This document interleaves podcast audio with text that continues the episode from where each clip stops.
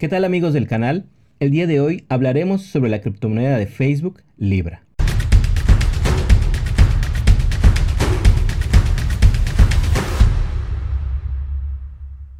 Aprovecho para compartirles mi curso introductorio a Bitcoin y a la tecnología blockchain. En este curso conoceremos los fundamentos y posibles aplicaciones de esta tecnología. El curso está diseñado para que cualquier profesional que desee aprender sobre blockchain y Bitcoin pueda entender los conceptos más importantes y su aplicación en nuevos modelos de negocio. No esperes más, te invito a registrarte. El 18 de junio de 2019, Facebook anunció su moneda virtual o criptomoneda Libra. Algunas personas no están de acuerdo con esta definición, más adelante entraremos a detalle en este tema. Según el proyecto Libra, existen 1.7 billones de personas sin acceso a servicios financieros.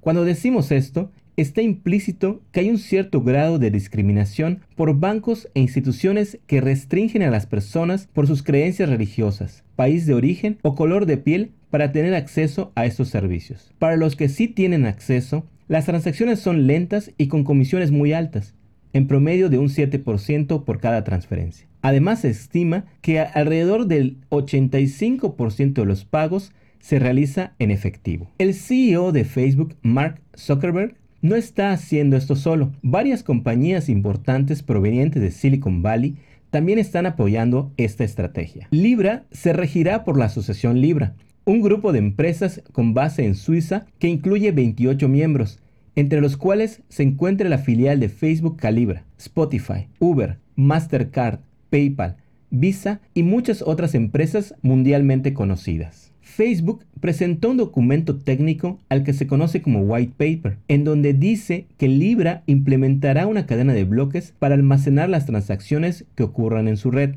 Nuevamente, esta es una definición controvertida para muchas personas y estas son algunas de las razones. Una cadena de bloques es la infraestructura en la que se realizan los pagos de criptomonedas como Bitcoin o Ether. Es un registro digital permanente de todos los pagos y operaciones que alguna vez ocurrieron utilizando estas criptomonedas.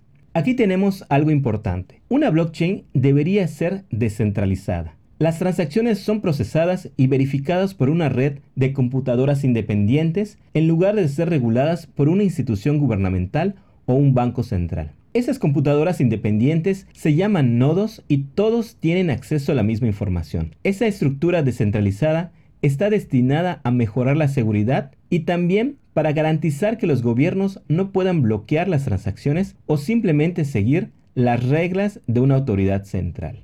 Blockchain es una herramienta en pro de la libertad y en contra de los monopolios. La primera cadena de bloques es por supuesto la que sustenta Bitcoin, la criptomoneda original, las demás monedas son llamadas alternativas o altcoins. ¿Es Libra una criptomoneda? Sí, pero también no. Aquí es donde comienza la polémica. La cadena de bloques de Libra no es descentralizada como Bitcoin. Con la cadena de bloques de Bitcoin, en teoría, cualquiera puede instalar y ejecutar un nodo, incluso si eso es costoso o requiere mucho consumo de energía. Por el contrario, los nodos de Libra solo se ejecutarán desde los servidores de los miembros de la asociación Libra, es decir, Facebook, Uber, PayPal, entre otros. En teoría, ninguna de estas compañías tendrá control sobre cómo se procesan y verifican las transacciones, será un esfuerzo colectivo, lo cual es bueno, de acuerdo con los fundamentos de blockchain. De todas formas, para los fanáticos de las criptomonedas, el hecho de que Libra sea controlada por un club de megacorporaciones le resta credibilidad. También temen que la asociación Libra pueda ceder bajo presión si, por ejemplo, un gobierno le ordena bloquear una transacción o censurar a un usuario si éste ha sido previamente bloqueado la red social Facebook. La razón oficial de Facebook es que un modelo completamente descentralizado no sería lo suficientemente poderoso o rápido como para ofrecer la infraestructura financiera global a la que Libra aspira a convertirse. Libra es centralizada por razones de escalabilidad y velocidad. La descentralización hace que el sistema sea menos vulnerable a los ataques informáticos, es decir, agrega un grado mayor de seguridad. El mecanismo de consenso para validar las transacciones en Bitcoin requiere de una gran capacidad de procesamiento y solo puede validar un número limitado de transacciones. La cadena de bloques de Bitcoin, por ejemplo, solo puede procesar alrededor de 7 transacciones por segundo. En comparación, la red centralizada de pagos Visa puede admitir hasta 24.000 pagos por segundo Inicialmente, Libra debería ser capaz de manejar alrededor de mil transacciones por segundo. Según el reporte presentado por Facebook, en los próximos cinco años, Libra cambiará del modelo propuesto actual, también llamado blockchain bajo permiso, a una blockchain totalmente descentralizada o permissionless, es decir, sin permisos. Por supuesto, no hay garantía de que esto ocurra. Además, en un futuro cercano se podrán desarrollar contratos inteligentes utilizando el lenguaje Move. Esto sin duda que sería algo muy importante para el crecimiento de la plataforma. ¿Qué es Calibra? En primer lugar, es una nueva subsidiaria financiera que pretende ser independiente de Facebook y permitirá operar con Libra. Y en segundo lugar, es una cartera digital que estará disponible en Messenger y WhatsApp, y también como aplicación independiente en iOS y Android. Este proyecto estará a cargo de David Marcus, quien fungirá como CEO de esta compañía alterna que Facebook espera presentar en 2020. Cabe mencionar que Libra será una moneda estable y su relación será de uno a uno con el dólar.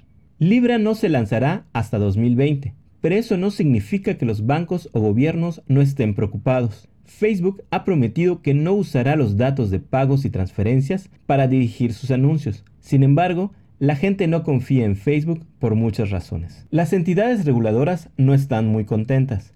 Francia ha mencionado que solo los gobiernos pueden acuñar dinero y ha advertido contra los usos potencialmente nefastos de Libra. El Banco de Inglaterra dijo que Libra tendrá que cumplir con estándares financieros muy altos para ser permitida en el Reino Unido. Y por supuesto, los legisladores en los Estados Unidos y la Unión Europea están preocupados por la expansión de Facebook al mundo financiero. Para una empresa que ha fallado protegiendo la privacidad de sus usuarios, ¿es conveniente para estos utilizar su criptomoneda? Facebook sabe qué hacemos, a dónde vamos, con quién nos comunicamos. ¿Será conveniente entonces permitirles que sepan sobre nuestros estados financieros, cuánto gastamos, en qué lo gastamos, a quién le enviamos dinero? Todo esto lo descubriremos el próximo año. Con esto me despido el día de hoy.